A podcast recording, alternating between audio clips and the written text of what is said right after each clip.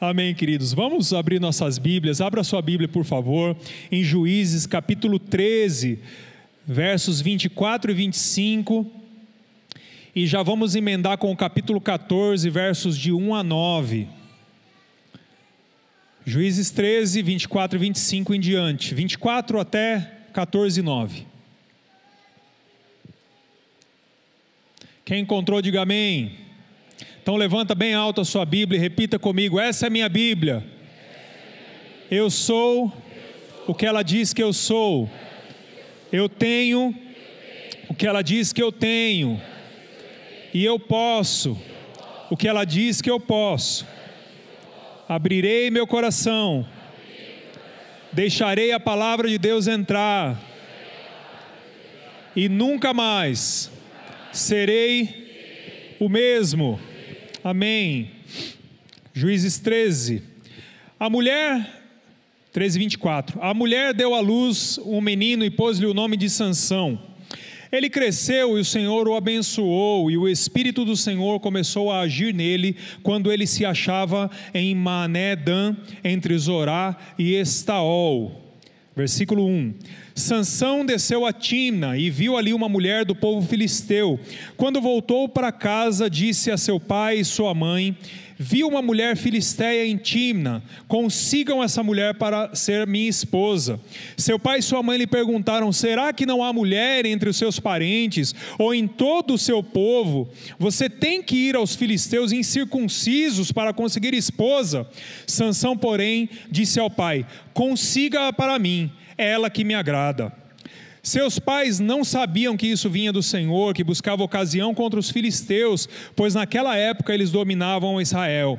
Sansão foi para Timna com seu pai e sua mãe. Quando se aproximavam das vinhas de Timna, de repente veio um leão forte, rugindo na direção dele o espírito do Senhor apossou-se de Sansão, e ele sem nada nas mãos rasgou o leão como se fosse um cabrito, mas não contou nem ao pai nem à mãe o que fizera. Então foi conversar com a mulher de quem gostava.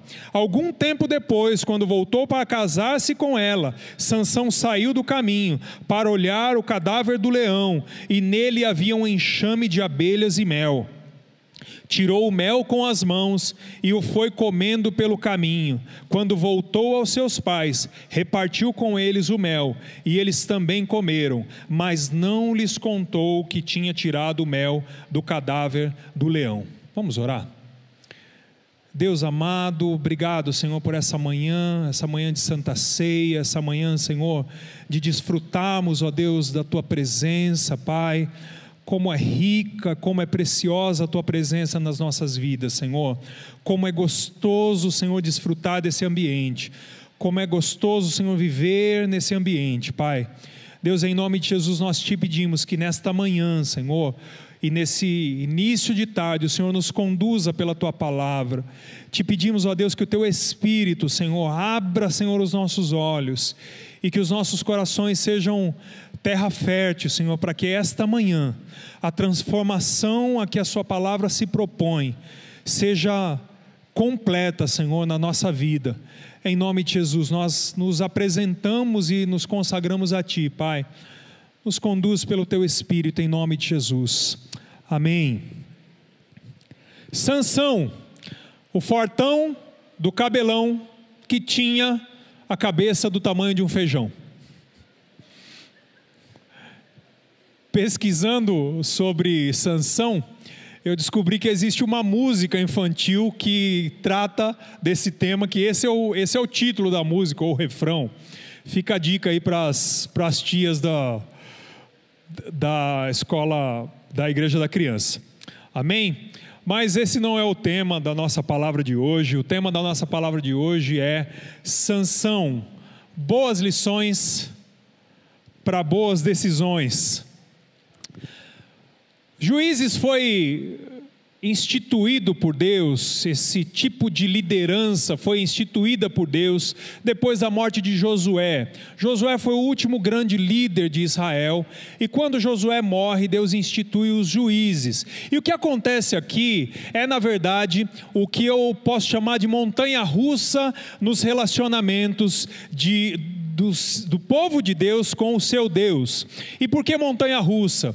Porque as coisas vão acontecendo da seguinte maneira: o povo prospera, é abençoado, vive um tempo de paz, desfruta, goza de um tempo de prosperidade, e de repente o povo começa a pecar contra Deus. O povo se sente muito à vontade e começa a quebrar suas alianças, pecar contra Deus, e Deus fica irado, retira sua mão de sobre o povo, e o povo começa a se tornar cativo de outros povos ao derredor redor, começa a ser afrontado por outros povos, e aí o povo começa a viver um período de seca, um período de destruição, um período de escravidão. E aí o povo fica angustiado e num determinado momento ele começa a clamar a Deus de novo, e aí Deus usa de misericórdia e coloca a sua mão de novo, levanta um novo juiz, e esse juiz vem como um libertador, é, usado por Deus, ele leva o povo a vencer e a viver novamente novamente tempos de paz e tempos de prosperidade. E aí, quando o povo de novo está vivendo tempos de prosperidade,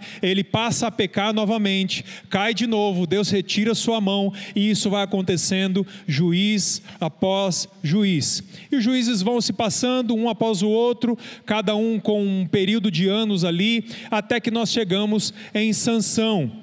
Sansão tem um chamado um pouco diferente de todos os demais juízes, porque o chamado de Sansão começa no ventre da sua mãe. Aliás, antes do ventre da sua mãe, os, o, o chamado de Sansão começa com uma revelação em que um anjo aparece à mãe de Sansão e diz: "Olha, você e ela ela é estéril". E uma coisa fantástica, maravilhosa que eu vejo na palavra de Deus é que grandes homens de Deus Grandes heróis do povo de Deus saem de ventres estéreis.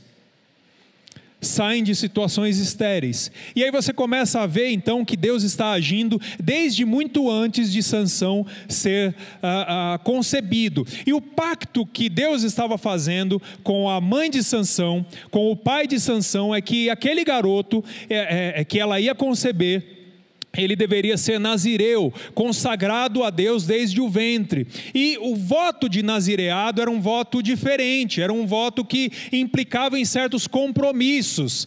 Como o pastor Celso falou aqui, esse voto implicava em algumas obrigações, ou de observar algumas coisas que eram necessárias para que esse voto fosse mantido. E três coisas que eram necessárias para que esse voto fosse mantido, esse voto do nazireu, que Sansão deveria crescer e manter manter isso em ordem era que ele não deveria cortar o seu cabelo, ele não deveria tocar em nada morto, e ele não deveria beber nenhum tipo de bebida, dependendo da sua linguagem, vai falar bebida fermentada, ou bebida forte, ou vinho, nenhum tipo de bebida. Ok?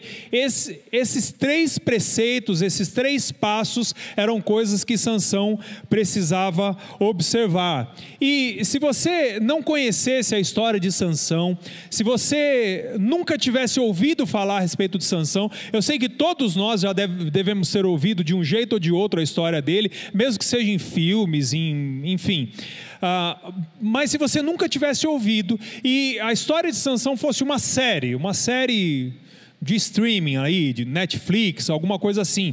E o, o, primeiro episódio fosse o capítulo 13, que é o momento quando ah, Deus fala com a mãe de Sansão, fala com o pai de Sansão e indica o que Sansão seria e mostra o chamado, mostra o pacto, quando você olhasse esse primeiro capítulo, essa, esse primeiro episódio dessa série, que você começaria a assistir sem nenhum tipo de spoiler, sem saber o que ia acontecer, todos nós diríamos: o final dessa história vai ser maravilhoso. O final dessa história vai ser fantástico, porque não tem como um chamado tão especial, não tem como uma coisa tão linda, tão maravilhosa, que começa do jeito que essa história está começando, não ter um final feliz. E eu acho que a gente está se acostumando um pouco a finais não felizes, porque eu me lembro de anos atrás, todo filme tinha um final feliz, né?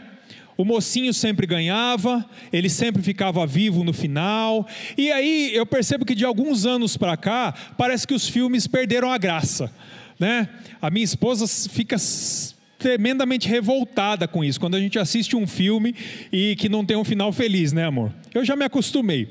E, e, e aí a gente espera que aquele mocinho que está doente não morra, que ele seja curado, a gente espera que o herói sempre vença o vilão, e aí os filmes estão indo numa direção aí que muitas vezes o vilão vence no final, e, e o mocinho morre no final, e, e, e a história de Sansão, eu acho que foi escrita ou foi vivida com essa cabeça com essa cabeça de não ter um final feliz. Se bem que depende muito do ponto de vista, à noite a gente vai falar um pouco a respeito disso, a respeito do final que muitos acham que não foi um final feliz, mas eu acho que até foi um final feliz.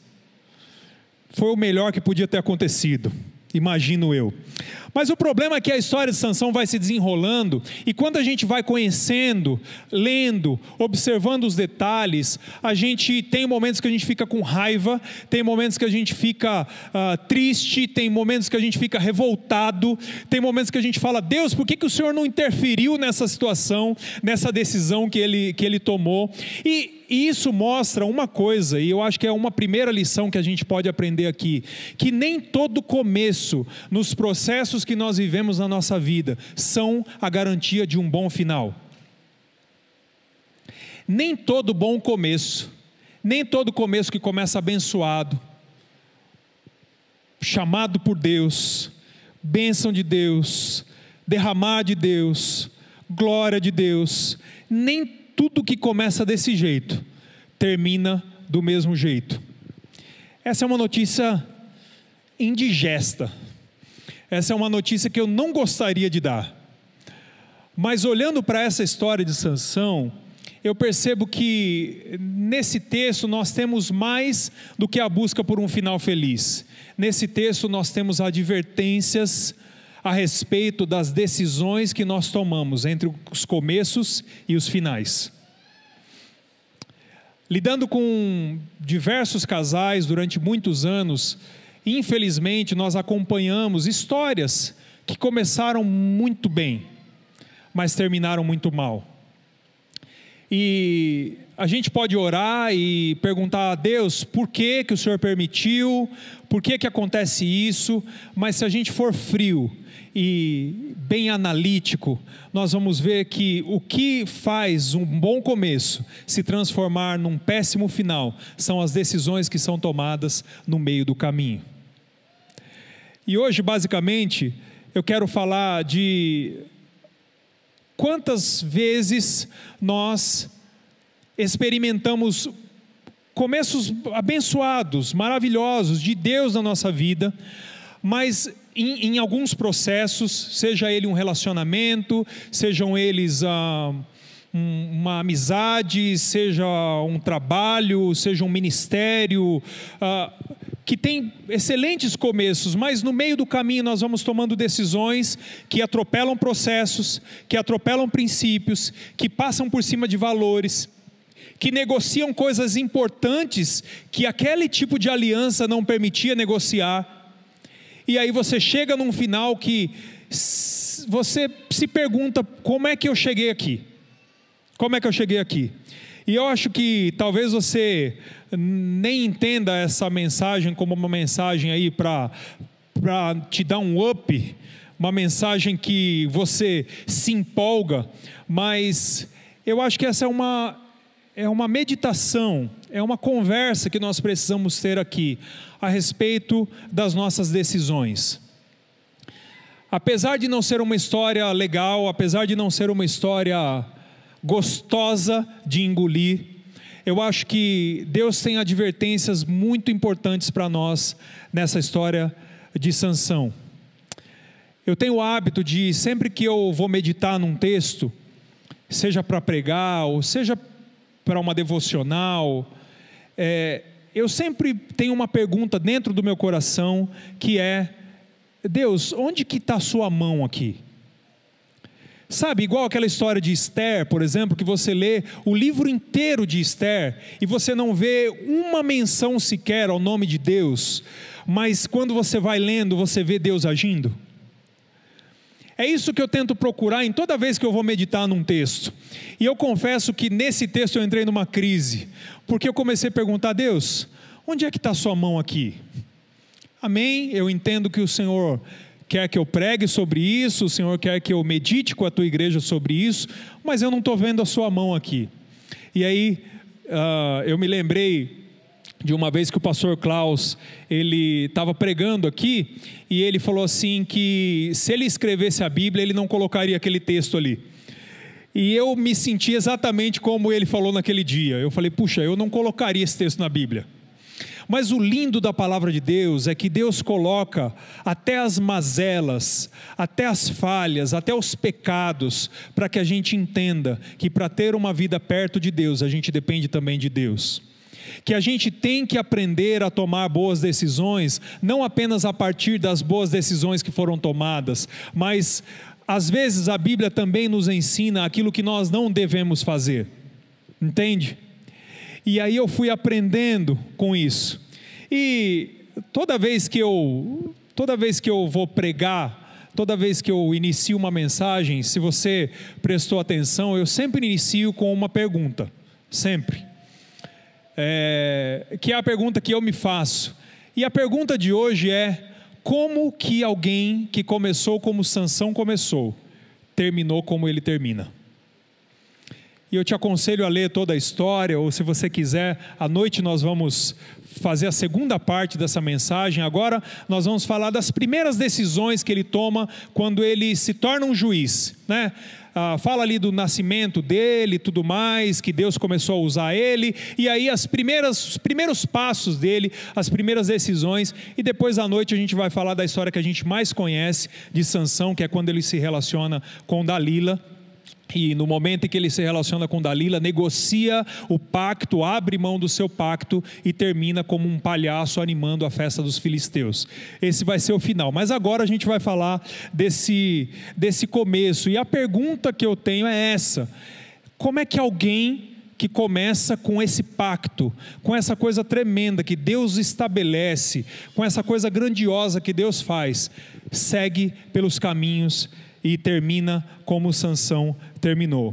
Deus falou com, comigo, falou ao meu coração algumas advertências e que a minha oração nessa manhã é para que essas advertências que Deus falou comigo, Deus fale com você também. E que, e que essas advertências nos ensinem a tomar boas decisões entre os grandes começos que Deus tem estabelecido na nossa vida e os finais que Ele espera para a nossa vida. E eu não estou falando da nossa vida como geral, mas eu estou falando de vários processos que têm começo, meio e fim. E que as nossas decisões precisam ser tomadas ah, de maneira direcionada pelo Espírito, de maneira que o Senhor dirija comande, nos inspire e nos leve para o final que Ele tem para nós. Amém, querido? Então, a primeira advertência que Deus falou ao meu coração é: cuidado com as decisões baseadas apenas naquilo que você deseja. Versículo 3 do capítulo 14 diz assim: Será que não há mulher entre os seus parentes ou entre todo o seu povo? Você tem que ir aos filisteus incircuncisos para conseguir esposa. Sansão, porém, disse ao pai: Presta atenção nessa parte específica aqui. Sansão disse ao pai: Consiga para mim, é ela que me agrada. Se você tem um texto aí na versão na linguagem de hoje, ah, você deve ter lido aí: Eu quero casar com ela. O que eu quero dizer é que existem muitos desejos no nosso coração que nós alimentamos, que tem a força e o poder de destruir qualquer nível de força espiritual que nós tenhamos. Dese os desejos e os sonhos que nós temos, muitas vezes, destroem e nos levam a níveis terríveis espiritualmente falando. Sansão era um homem tremendamente forte. A Bíblia diz que era o homem mais forte que já existiu. Mas ainda assim, os seus desejos eram a sua maior fraqueza, e nem a sua grande força pôde vencer os seus desejos. Se tem uma coisa que nos faz burlar qualquer regra, querer vencer qualquer obstáculo, querer pular qualquer coisa, querer justificar qualquer coisa, é aquilo que eu chamo de o poder do eu quero. Eu não sei se você, aqueles que têm filhos pequenos, quando você manda o seu filho fazer alguma coisa, ele diz assim: Mas por quê? E aí você dá a primeira justificativa. Aí ele, mas por quê? E aí você dá a segunda justificativa. Mas por quê? Você dá de novo. E aí tem uma hora que você fala assim: Porque eu quero, pronto, acabou. Porque eu estou mandando. E eu acho que Sansão fez exatamente isso, né? Os pais dele, quando, e a gente vai falar daqui a pouco sobre essa, esse conselho dos pais, mas os pais dele, quando o alertam, a primeira resposta que ele diz é: Eu quero. Não importa se existe uma aliança, não importa se eu estou rompendo um princípio, não importa se Deus disse para que o povo dele não se casasse com outras mulheres, não se envolvesse com outros povos, o importante é que eu quero. Esse aqui é o importante. E pior ainda é quando aquela vozinha lá no fundo da nossa mente, no fundo do nosso coração, transforma o eu quero no eu mereço. E a gente é especialista em transformar o eu quero no eu mereço. A gente diz assim: puxa, mas eu trabalhei tanto, né? Eu mereço. Né? Ah, eu trabalhei tanto para ter esse cartão de crédito, eu mereço fazer uma dívidazinha. Eu me dediquei tanto por essa empresa, eu mereço lançar a mão de alguma coisa. Eu pago tanto imposto para o governo, eu mereço. E aí, vamos dar asas às nossas práticas e às nossas imaginações. Eu mereço. Ah, você já viu como é o argumento do cara que quer trocar de carro? O Guilherme está aqui. Guilherme, feche seus ouvidos aí. Quando o camarada quer trocar de carro, primeiro ele começa a achar um defeito no carro dele. Né? Não é assim? Você olha para a quilometragem do carro e fala assim: nossa, esse carro está muito rodado, eu preciso trocar urgente. Senão daqui a pouco ele vai começar a me dar problema. As esposas aí começam. A gente é assim. A gente, a gente fala assim, poxa, esse carro tá raladinho, a pintura dele já tá meio queimada. Eu mereço uma coisinha melhor, né? Eu trabalho tanto. Eu posso pagar 100 prestações, né, Moa? A gente começa a colocar defeito naquilo que a gente tem e a gente começa a achar merecimento. Então, quando a gente coloca isso na nossa cabeça, a gente acha que a gente pode todas as coisas. E, querido, a pior decisão que nós podemos tomar na nossa vida é seguir os nossos desejos e não submeter as grandes decisões que a gente precisa tomar na nossa vida ao controle do Senhor. Eu não sei você, mas eu penso que todo pai tem alegria quando um filho chega para ele e diz: Pai, o que, que o senhor pensa disso? Pai, eu preciso tomar uma decisão nessa área, o que, que o Senhor me orienta? E eu tenho no meu coração, eu sei que isso não é claro, talvez não tenha um texto bíblico para te dizer isso, mas eu tenho no meu coração que essa é uma maneira de honrar o nosso Deus, quando nós chegamos para Ele e dizemos: Pai, o que o Senhor pensa disso? Quando a gente chega para Ele e diz: Pai, eu preciso tomar uma decisão, mas eu quero submeter essa decisão ao seu crivo a sua sabedoria, porque eu sei que eu não tenho sabedoria para fazer isso. O Senhor sabe que eu quero, o Senhor sabe que eu desejo, mas eu preciso saber se isso também é o que o Senhor me orienta. Eu preciso saber também se é o que o Senhor quer, porque eu sei que o que o Senhor quer é o melhor para mim. É claro que você pode desejar crescer, desejar ir além, desejar conquistar novos níveis em todas as áreas da sua vida, no seu trabalho, na sua profissão. Nós somos seres de desejo, nós somos seres de crescimento. Eu entendo que esse desejo de crescimento foi Deus que colocou em nós, mas o que eu quero dizer para você, querido, é que não vale trocar aquilo que Deus colocou no seu coração, o caminho que Deus tem no seu coração, o pacto que Deus fez com você por um prato de lentilhas. E muitas vezes nós estamos fazendo essas trocas todos os dias quando nós decidimos, porque ao invés de submeter ao Senhor os nossos desejos e as nossas decisões, nós vamos tomando decisões a torto e a direito.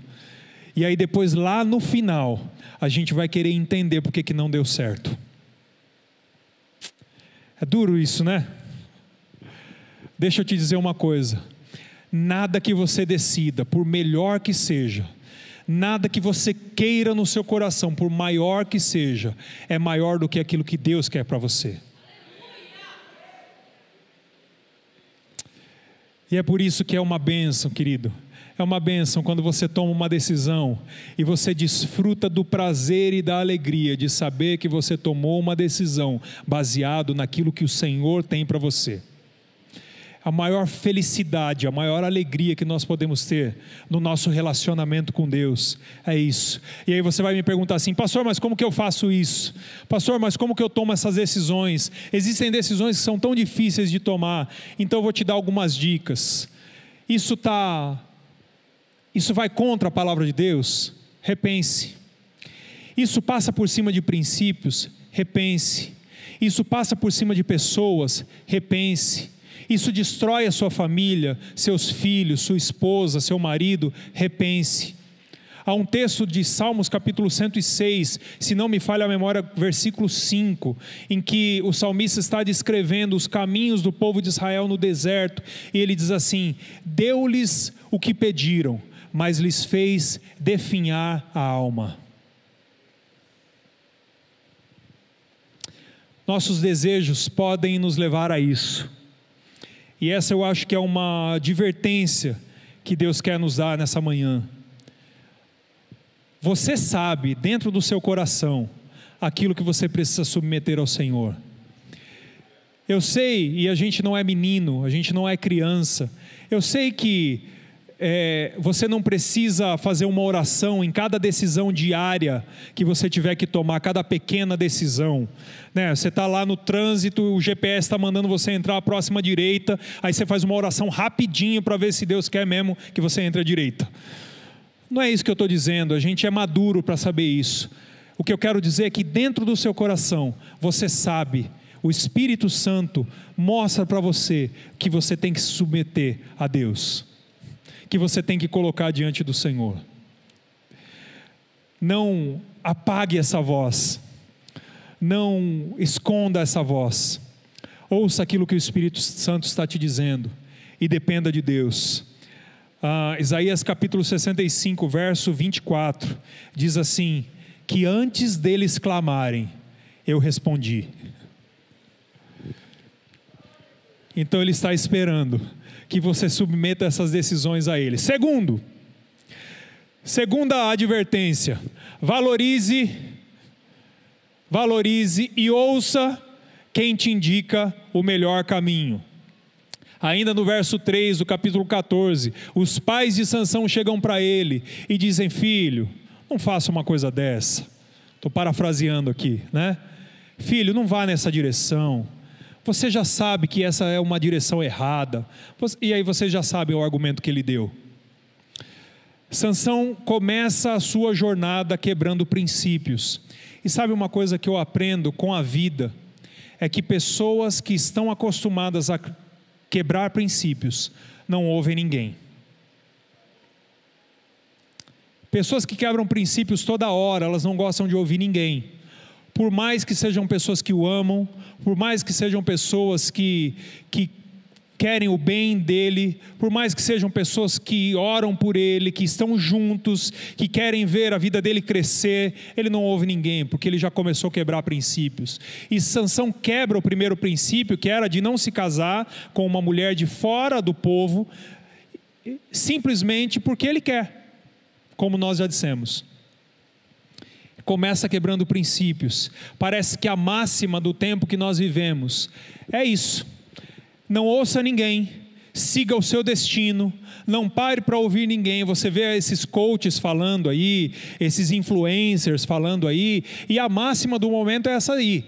Não, não para para ouvir ninguém. O que o seu coração te pede, o que o seu coração sonha, corra atrás dos seus sonhos. Ah, não ouça ninguém. Existem pessoas que estão querendo parar os seus sonhos, então não ouça ninguém, não pare pelo caminho, não pense. É, Arrependa-se apenas daquilo que você não fez. Não é isso que a gente ouve por aí? É isso que acontece. E, e, a máxima desse mundo, desse universo em que nós vivemos, parece que tem nos conduzido a isso. Infelizmente, tem pessoas que acham que parar para ouvir aquelas pessoas que nos amam, que nos querem bem, é um sinal de fraqueza. É um sinal de fraqueza. Talvez Sansão, o homem mais forte que já existiu, tivesse imaginado que naquele momento em que os pais dele tivesse, tivesse, eh, estavam dizendo para ele não fazer aquilo, ele dissesse: Eu sou forte, eu sou poderoso, eu posso tudo. Eu sou o cara mais forte que já existiu, eu não posso tomar uma decisão sozinho. Eu sei o que eu estou fazendo, não é isso que a gente diz? Eu sei o que eu quero, eu sei o que eu estou fazendo. E, e aí eu comecei a me lembrar, enquanto eu pensava nesse texto, quantas pessoas eu encontrei pelo caminho, quanta gente que eu conheci, quanta gente que me abençoou com conselhos, com dicas, com coisas que me levaram a tomar decisões acertadas e que lá no final eu experimentei os frutos desse processo. Bênçãos desse processo, simplesmente porque um dia eu parei e ouvi mas eu olhei outros processos da minha vida também, em que por não ter submetido, por não ter parado, por não ter pedido um conselho, por não ter seguido alguém mais sábio do que eu, eu, usando o, o, o, o ditado popular, dei com os burros na água.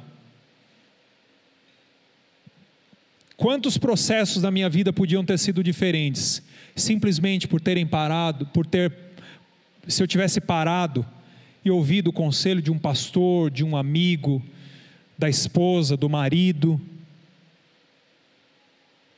Nós precisamos ter gente por perto que nos ensinam que nem sempre nós temos que ser os protagonistas da nossa própria história.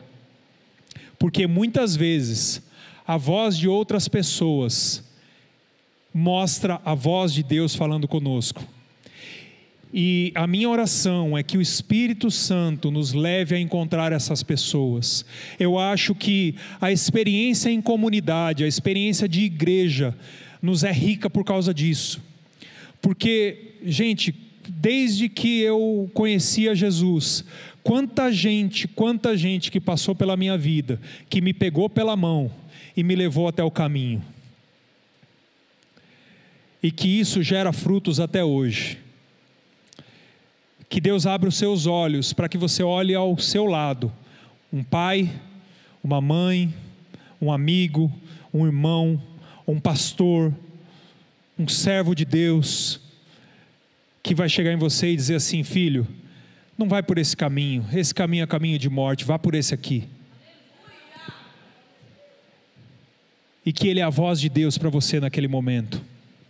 Porque às vezes a gente tem essa dificuldade de ouvir a voz de Deus, a gente gostaria muito que a voz de Deus para nós fosse como um estalo, fosse como um perguntas e respostas, fosse como uma caixinha de promessas. A gente gostaria muito que a voz de Deus para nós sempre fosse como clamar a Deus por uma resposta e abrirmos a Bíblia e recebermos exatamente aquela resposta. Quem nunca, né? A gente gostaria muito, mas muitas vezes, enquanto a gente está esperando que Deus fale de uma maneira, Deus está tentando abrir o nosso coração para entender que Ele está falando de uma outra maneira, através de alguém. Que Deus coloque essas pessoas na sua vida em nome de Jesus. Terceiro, permaneça no caminho, mesmo que fora do caminho tiver uma oferta muito doce. A Bíblia diz que Sansão, quando está indo para uh, buscar a sua mulher, ele sai do caminho. Daqui a pouco a gente vai falar do leão, eu só inverti aqui nesse momento. Ele sai do caminho, como vocês viram na história, ele mata um leão quando ele está indo, e aí, quando ele está indo de novo, ele sai do caminho para ver esse leão morto e vê lá um favo de mel. E isso leva ele a quebrar um outro princípio que a gente vai falar daqui a pouco. Mas o que eu quero dizer com esse ponto aqui da história de Sansão, e, e eu acho interessante porque ele vai, pega o mel, volta todo lambuzado para o caminho, e aí ele oferece ainda para os seus pais. E existem alguns princípios aqui, né? Existem alguns princípios. O, o primeiro princípio é que às vezes a gente está querendo sair do caminho por causa de alguma coisa muito doce. E existe uma coisa que eu me questiono aqui. Sansão, ele não fala para os pais dele da onde veio o mel. E você já percebeu que tudo aquilo que a gente desconfia que é errado, a gente esconde? É ou não é? Não sei se você já percebeu, tudo aquilo que a gente desconfia que, mesmo que não seja uma coisa explicitamente errada, quando a gente acha que tem ali, mais ou menos, a gente prefere esconder. A gente coloca na rede social aquilo que não tem problema, aquilo que é bonito para a gente ostentar e tal, mas a gente não coloca as nossas mazelas para os outros, a gente tenta esconder. Mas voltando para a questão do mel, ah, gente, eu penso que o relacionamento com Deus nos dias de hoje tem sido uma coisa muito relativizada sabe? Eu acho que na intenção de fugirmos do religioso, da religião que aprisiona, daquela religião cheia de rituais, em que a gente precisa cumprir uma série de votos, uma série de rituais para nos acharmos bem com Deus, para acharmos que nosso relacionamento está bem com Deus, então a gente começa a rejeitar essas coisas, a dizer tudo isso é religião, eu não preciso disso, ah, para a liberdade foi que Deus nos chamou, então eu preciso preciso ter a liberdade, mas aí o que acontece é que a gente vê pessoas saindo desse ambiente, dessa prisão, e indo para um outro ambiente de nome liberdade, e que eu não entendo como é que a gente pode dizer que a liberdade é em Jesus se eu não tenho a liberdade de dizer não, se eu não tenho a liberdade de achar que aquilo, por mais doce que pareça, não tem coerência com o chamado que Deus tem na minha vida se eu não tenho a liberdade de olhar para aquilo e dizer não, eu não quero isso, não, eu não preciso disso, isso não tem, não está em, não é consistente com a vida que Deus quer para mim, não é consistente com o chamado que Deus tem para mim, não é consistente com as coisas que Deus já fez ao longo da minha história, não é consistente com aquilo que Deus me fala quando eu vou para a presença dEle. Então, na verdade, o que nós estamos fazendo muitas vezes é simplesmente trocando de prisão. Sob o pretexto do perdão de Deus, da misericórdia de Deus, a gente está trocando de prisão. Então, aquilo que eu fazia por prisão aqui, agora estou fazendo por prisão aqui. E a gente vai quebrando os pactos, a gente vai saindo do caminho por causa das coisas doces. Eu me lembro que quando a Mirene estava grávida do nosso primeiro filho, Gabriel, aos seis meses ela teve um problema. E o médico impediu que ela trabalhasse, disse que ela não podia trabalhar, que ela tinha que ficar em repouso total. Eu era igual a Rochelle, esposa do, do Július, né? É Július, acho que é, né? É, a minha esposa tinha dois empregos, então ela trabalhava de manhã e depois saía dali e ia para um outro trabalho, e a situação financeira nossa, que já não era tão boa, ficou muito pior quando ela saiu dos dois trabalhos. E exatamente nesse momento, eu trabalhando e recebi uma proposta daquelas propostas no trabalho, daquelas propostas indecentes. E e aí, quando veio aquela proposta, aquela proposta bateu no meu coração e eu falei: puxa, é tudo o que eu precisava. Mas eu ia ter que quebrar uma série de princípios, uma série de valores, E eu falei: não é isso que Deus tem para mim, não é possível que seja isso que Deus tem para mim. Que é a justificativa que normalmente a gente dá. A gente acha que Deus vai tirar o nosso socorro de qualquer lugar. A gente acha que Deus vai quebrar o seu próprio caráter para nos dar socorro. E não é assim. Aquilo que Deus quer fazer nas nossas vidas para nos socorrer não tem nada a ver com o mel que está no leão, não tem nada a ver com o mel que está fora do caminho. E aí eu falei aqui isso para aquele rapaz e ele e ele olhou para mim e falou assim: "Me diga qual é o seu preço, porque todo mundo tem um preço". E aí aquilo pesou o meu coração, mas o Espírito Santo veio no coração e disse: Diga para ele que o preço já foi pago.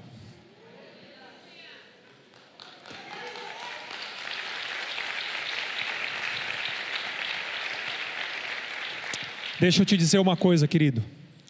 Todo suprimento, todo o doce que Deus tem para você, não está fora do caminho, está no caminho que Ele estabeleceu e que Ele sonhou para você. Permaneça no caminho, porque nesse caminho há o suprimento dele para a sua vida. Quarto ponto, já já caminhamos para o final, queridos. Estou atrasado. Quarto ponto, pare de tocar em coisa morta. Eu falei que era difícil de engolir, né? Pare de tocar em coisas mortas quando ele passa novamente perto do leão, no caminho que ele sabia que o leão estava lá, ele sai e vai dar uma olhadinha no leão. Aquela tinha sido a primeira conquista da força de Sansão. Ele mata o leão e esse é o primeiro evento que mostra o quanto ele era bom o quanto ele era forte, o quanto ele era autossuficiente. Ele não precisou de arma, e a Bíblia diz isso: sem nada nas mãos, ele rasga como se fosse um cabrito. E ele tem essa experiência de entender que há nele uma força muito grande, uma força muito poderosa e que ele não depende de mais nada. Esse é um sucesso. E aí o que Deus fala no meu coração? É que ele saiu do caminho para revisitar o sucesso que ele tinha tido. E o que, que eu aprendo com isso? Existem na nossa vida, na nossa história, muitos sucessos que foram coisas de Deus na nossa vida. Muitas coisas grandes que Deus fez na nossa vida no passado muitas coisas que deram certo, que foram o sinal de que Deus havia colocado em você uma força, um poder, uma unção, e Deus usou você e foi uma coisa tremenda, uma coisa poderosa, mas o problema é que a gente gostou tanto dessa experiência, que a gente vive voltando para olhar o leão morto. Enquanto hoje Deus tem coisas novas para fazer.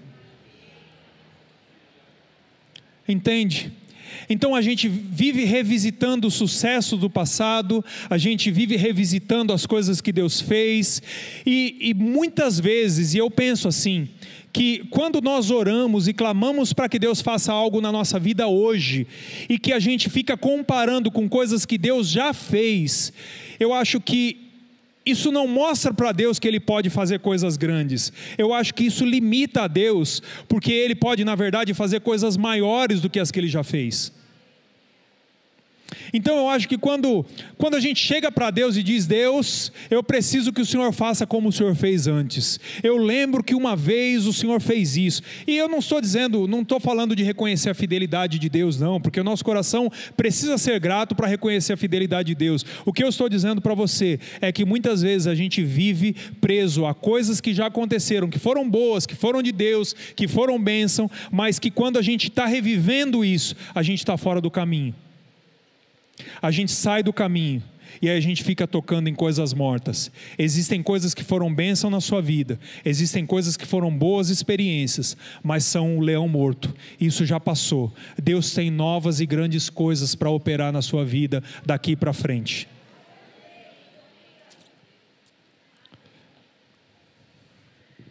Por último, entenda e respeite os limites da aliança que Deus firmou com você. O que eu quero dizer para você, querido, é que existe um, um caminho que Deus tem para cada um de nós. Um caminho que é coerente com aquilo que ele sonhou para nós um dia. Lembra de Sansão? Quando Sansão, quando os pais de Sansão recebem a visita do anjo, eu acho que ali havia um sonho de Deus havia um plano de Deus, havia uma intenção de Deus.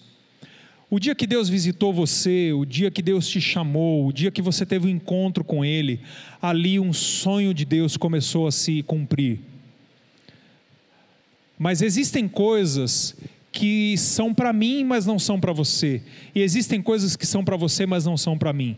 Por mais que pareçam joia, por mais que pareçam legal.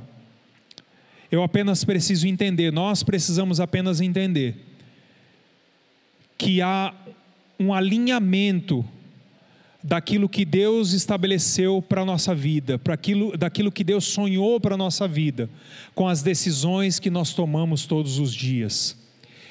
E o meu clamor, gente, meu clamor sincero nessa manhã, é que o Senhor nos ensine a alinharmos as nossas decisões, as nossas grandes decisões com aquilo que Ele sonhou para nós. Por mais que você tenha saído do caminho, por mais que você tenha tocado em coisas mortas, ou tenha vivido tocando em coisas mortas, por mais que você tenha experimentado outros tipos de mel, por mais por mais que você tenha desprezado os conselhos, por mais que você tenha vivido tudo isso, o sonho que um dia o Senhor sonhou para você não está morto. Viva em coerência com aquilo que o Senhor te chamou para ser. Ele tem um sonho para a sua vida, ele tem um sonho para a sua família, para os seus filhos, para o seu trabalho, para o seu ministério. E querido, eu não sei você, mas eu clamo ao Senhor que não me permita viver fora do sonho dele. Por mais que as minhas intenções sejam nobres, que ele não nos permita viver fora do sonho dele. Só para terminar, e na tentativa de responder aquela pergunta que eu fiz lá no começo, como é que alguém sai do lugar que Sansão saiu e termina como ele terminou? E a gente vê todas as decisões que ele toma no meio do caminho. Mas no desejo de responder essa pergunta, eu uma coisa me, me veio aos olhos, me chamou a atenção, que é o fato de que na história de Sansão você nunca vê Deus, é, Sansão chegando-se a Deus para falar a respeito do seu, do seu relacionamento. Eu acho, isso não está na Bíblia, mas eu acho eu tenho a impressão de que o pacto que Deus tinha com Sansão, Sansão não tinha com Deus.